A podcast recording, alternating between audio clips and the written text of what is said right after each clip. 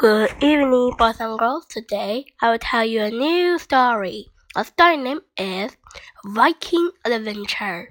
Okay, let's begin the story. Wilf and Wilma came to the door. It was time to go to school. Kipper told everyone about his adventure at the teddy bear's picnic, but nobody believed him. Biff, Chip, and Wilf were in Miss Johnson's class. The children liked Miss Johnson. He made everything interesting and he told lots of good stories. Miss Johnson had a model ship. Can you tell me what sort of ship this is? he asked. Wilf put up his hand. It's a Viking ship, he said. Well done, Wilf, said Miss Johnson. Miss Johnson showed the children a picture of a Viking ship. This ship was called a longship, he said. It had oar and a sail, and it moved very fast through the water. The Viking lived a long time ago, said Mr. Johnson. They crossed the sea in a ship like this. Miss Johnson showed the children a Viking helmet and a Viking shield. Miss Johnson helped the children with the Viking project. It was very interesting. They made model longship and they made Viking shield and helmets. Miss Johnson took the children into the school hall. They made a big long ship. Then they all dressed up as Viking and ride it. It's hard working being a Viking, said Biff. The children came home from school. They looked at the magic key.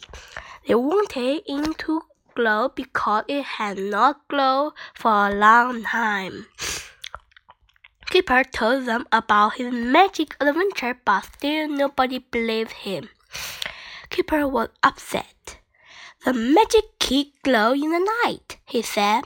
It glowed when it was dark. It did, it did, it did. Biff looked at the key. I wondered, she said. Biff had a good idea. Maybe the key will glow in the dark, she said. She got a torch and she found a big thick blanket. And children sat on the floor and they pulled the blanket over themselves. It was dark under the blanket. Suddenly the key began to glow. The magic was working after all. I told you so, said Kipper. There was no wind. The Vikings rowed the long ship across the sea. Every man pulled a long oar. It was hard working being a Viking. Suddenly, the wind began to blow. Hooray! said the Vikings. Now we can pull up the sail.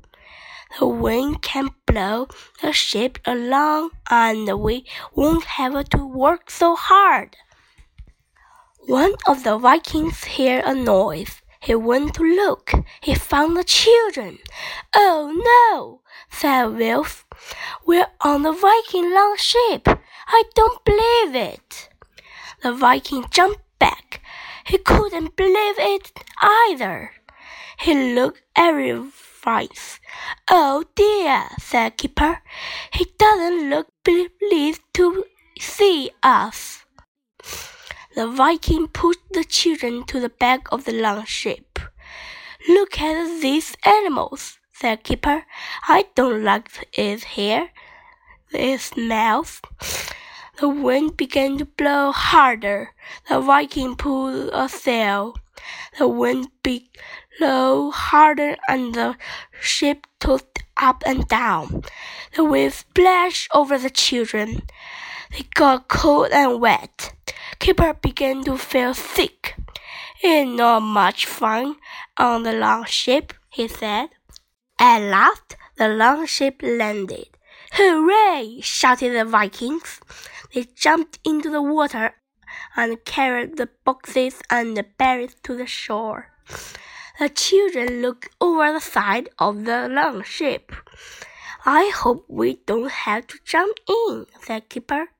It looks cold and wet. You don't have to jump in, said the Viking. I threw you in.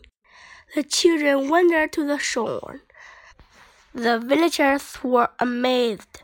They had never seen children like this before. Kipper had some sweets. She he shared with them the Viking children. They had never seen sweets before. They didn't know what to do with them. The Viking took the children into a long hall. A fire was burning in the middle of the floor. There was smoke everywhere. It began to get dark and soon it was time to have some food. So this was the Vikings eat, said Wilf. As soon as it was dark, a long ship sailed close to the shore. On the long ship were some Viking rowers. They were going to attack the village. One of the villagers saw the long ship and ran into the long hall. Help! Help! he called. Rangers are landing. The rangers looked very fierce. They ran toward the village. They are going attack, said Wolf. What can we do? I wish the magic would glow, said Kipper. Biff had an idea. He shone her torch. The rangers had the village and never seen the light like this before. They were frightened and they all fell to the ground. The rangers ran back to their longship and sailed away. Hooray!